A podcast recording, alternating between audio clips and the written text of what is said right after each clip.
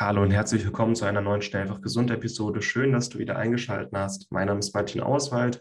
Ich interviewe heute Philipp Rebensburg über ja, uraltes Schamanenwissen im Grunde im 21. Jahrhundert. Dieses Interview ist ein Ausschnitt aus dem Chronischen Entzündungskongress 2.0, der gerade stattfindet. Ich habe dabei den Philipp Rebensburg interviewt über Schamanenwissen und wie dieses Schamanenwissen im 21. Jahrhundert wieder eingesetzt werden kann. Wir haben da ein paar ganz neue Zeremonien, Naturheilmittel angesprochen, die aktuell klinisch sehr intensiv erforscht werden und bereits in wenigen Jahren auch in Deutschland zur naturheilkundlichen Therapie gehören. Und ich rede mit Philipp in diesem Ausschnitt. Ähm, lass ihn einfach mal auf dich wirken und versuch mal was Neues für dich mitzunehmen, von dem du vielleicht noch nicht gehört hast oder von dem du vielleicht schon mal gehört hast, aber Vorurteile hast. Ähm, wir reden über Psilocybin und Ayahuasca.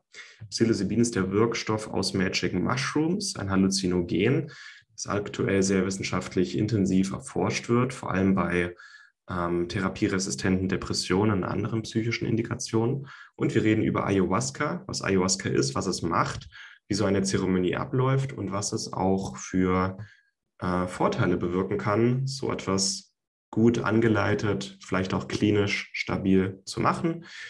Mal was Neues. Ich denke, das haben nur die wenigsten hier schon mal gehört. Ich wünsche dir ganz viel Spaß, neue Inspiration, neue ähm, neue Erkenntnisse.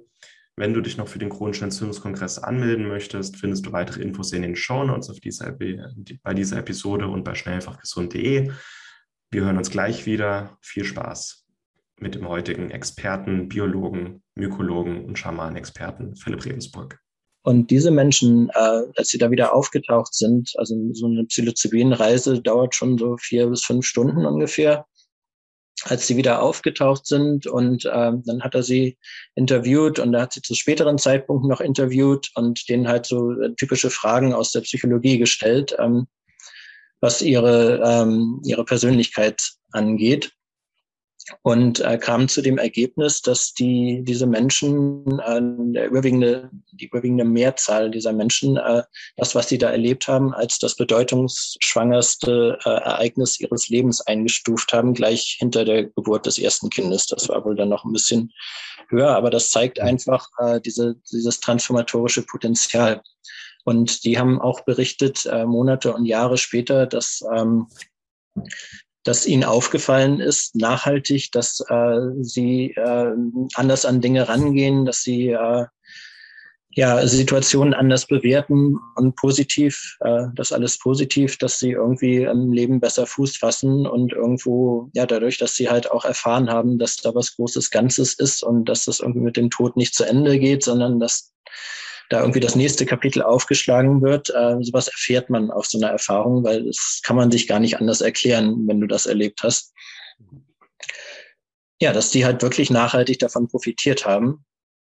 Von einer einzigen Sitzung teilweise. Ne? Bei einer einzigen Sitzung. Und das waren jetzt noch nicht mal kranke Menschen. Und äh, dann hatte das mit Depressionskranken auch nochmal gemacht und äh, festgestellt, dass äh, die Wirkung von Psilocybin auch wieder einmalige Sitzungen, äh, denen von den äh, Serotonin-Wiederaufnahmehämmern nichts nachsteht. Also wirklich eine, äh, eine bedeutungsvolle äh, Alternative ist und äh, dabei keinerlei von den üblen Nebenwirkungen hat, die die äh, pharmazeutischen Serotonin-Wiederaufnahmehämmer haben. Das äh, sind teilweise relativ gravierende.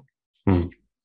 Ähm, ja, also äh, angefangen mit Suizidgedanken, ähm, sexueller Dysfunktion und äh, Unruhe und ähm, ja, ähm, Gehirnblutungen, da ist alles dabei irgendwie. Also die,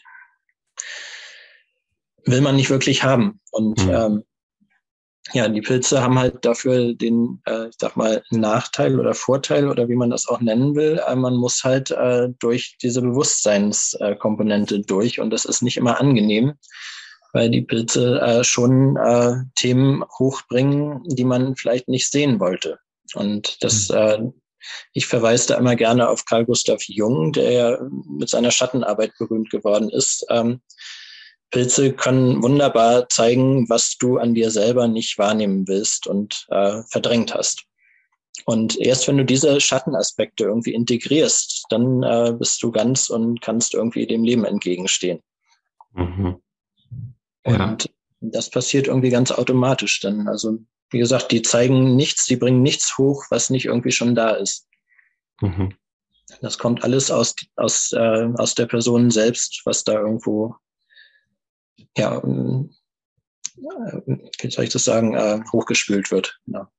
Es ist ein bisschen so, du wirst operiert, also ich, ich breche mir ein Bein und ich werde operiert und danach bin ich geheilt, aber ich muss die OP ohne Schmerzmittel machen. Oder so ein bisschen, ne? Also ja, genau. ich glaube, 40 Prozent der Teilnehmer in solchen Studien haben extreme Angstzustände und es kommen halt Sachen hoch. Das ist nicht bei jedem, bei ungefähr 40 Prozent, glaube ich. Und es mhm. kann auch sehr unangenehm sein, aber das ist Teil, Teil des Weges, Teil der Heldenreise, wenn man so will. Ja, also das, da fällt mir gerade was ein. Ähm, es gibt äh, durchaus auch Studien, die äh, eine krasse Wirksamkeit bei Clusterkopfschmerzen äh, zeigen. Und Clusterkopfschmerzen gelten ja bisher als nicht behandelbar.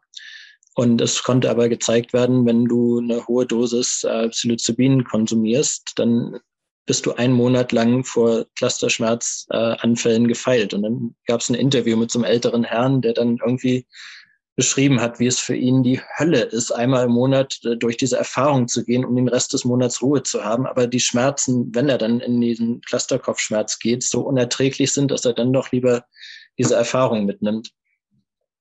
Also für manche Menschen ist das einfach, äh, man könnte ja meinen, er hat das schon viele Male gemacht, ähm, dass das irgendwann mal anders oder besser wird. Aber ähm, wenn man da immer mit so viel Angst reingeht, äh, es verstärkt halt auch mal gerne das, was gerade ist. Also Set und Setting ist mal ganz wichtig. Äh, wenn du frisch aus einem Beziehungsstreit irgendwie äh, in die Pilze gehst, in die Wirkung, dann kannst du davon ausgehen, dass du irgendwo in, im Waschmaschinenschleudergang landest.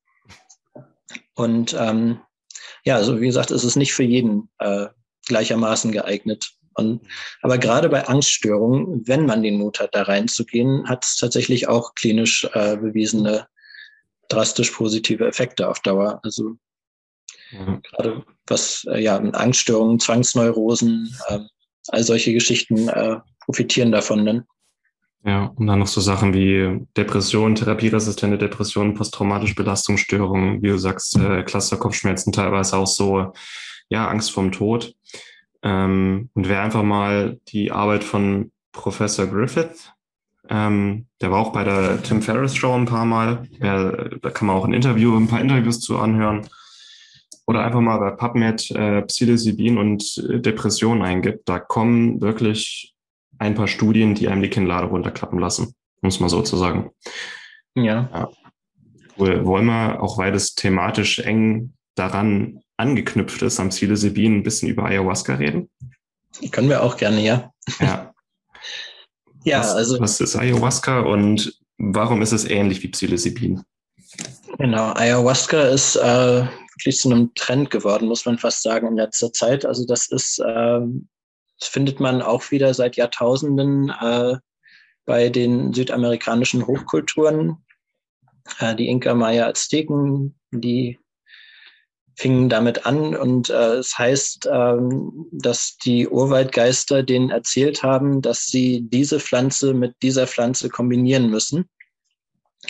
Ähm, da muss man erstmal drauf kommen, irgendwie zwei Pflanzen, die an völlig verschiedenen Orten wachsen, äh, zusammenzuführen, weil nur die Kombination aus diesen beiden Pflanzen gibt die Wirkung von diesem Ayahuasca-Gebräu. Mhm. Denn das eine ist äh, also jetzt auf, auf wissenschaftlicher Basis. Das eine ist ein Halluzinogen. DMT ist übrigens äh, sehr strukturverwandt mit Psilocybin. DMT ist, äh, nee, Psilocybin ist 4P-DMT, also an der Stelle 4 phosphoryliertes DMT. Also ganz, ganz ähnlich.